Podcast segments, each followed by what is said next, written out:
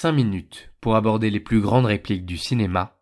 C'est le retour estival de Maline de Chance sur Radio Campus Paris. Maline de chance, maline de chance, dis-moi chérie, qu'est-ce que t'en penses? Ce que j'en pense, quelle importance, tais-toi et donne-moi ta main. Nous abordons aujourd'hui un film un peu particulier, Hôtel Chevalier, court-métrage précédant le film Darjeeling Limited de Wes Anderson.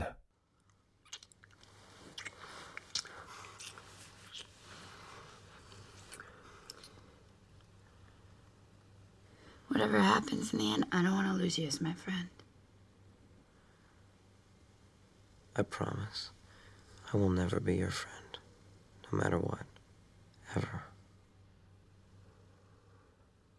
Whatever happens in the end, I don't wanna lose you as my friend. Quoi qu'il arrive à la fin, je ne veux pas te perdre comme mon ami. Cette réplique de Nathalie Portman nous a donné à penser. Et voici notre interprétation subjective, bien sûr, de cette trouvaille du scénariste-réalisateur Wes Anderson. Jack Whitman, joué par Jason Schwartzman, reçoit dans sa chambre d'hôtel sa petite amie, jouée par Nathalie Portman, qu'il évite depuis un mois. Après l'arrivée impromptue du service de chambre, ils s'embrassent, et lui commence à la déshabiller. Il découvre alors des bleus sur les bras de son aimée. Elle ne répond pas à son interrogation, et après l'avoir embrassée pour rompre le silence, Nathalie Portman lance sa célèbre réplique.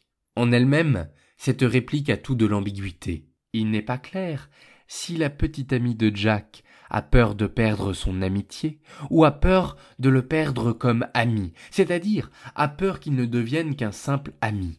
C'est cette version que semble privilégier Jack dans sa réponse, puisqu'il lui promet qu'il ne sera jamais son ami.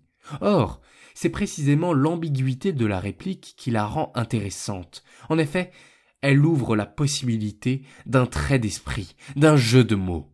Dans le De Oratore traité sur les orateurs, au livre 2, Cicéron aborde la question des plaisanteries que peut ou ne doit pas faire le bon orateur.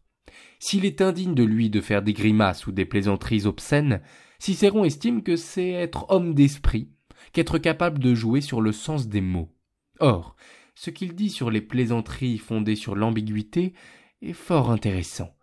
Pour Cicéron, les mots à double sens, à double entente, comme il dit, sont ingénieux, montrent de l'intelligence, de l'esprit, mais font rarement rire. Davantage, ils étonnent.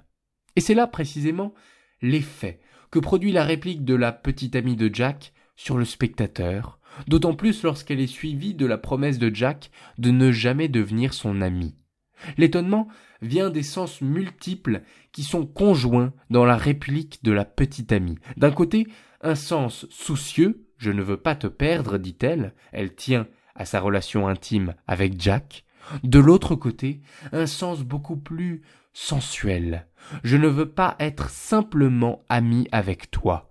Voilà un des sens de sa réplique. Autrement dit, entre souci et sensualité, elle ouvre la porte à un mot d'esprit, celui de Jack, qui choisit d'interpréter sa réplique comme relevant uniquement du sens sensuel. Le comique vient du fait que Jack fait mine de ne pas du tout tenir compte de la portée soucieuse et chaste, platonique de la réplique de sa petite amie.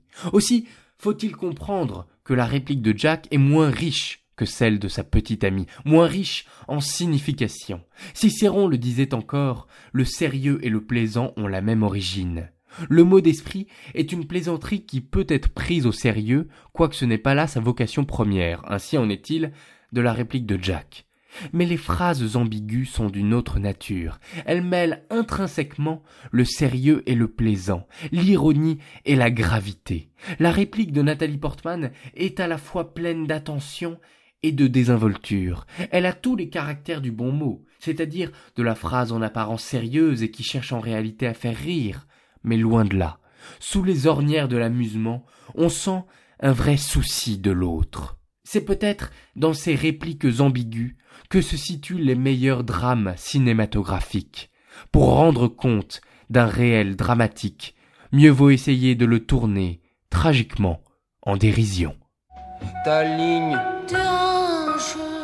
ma ligne. de chance, C'est l'oiseau vol de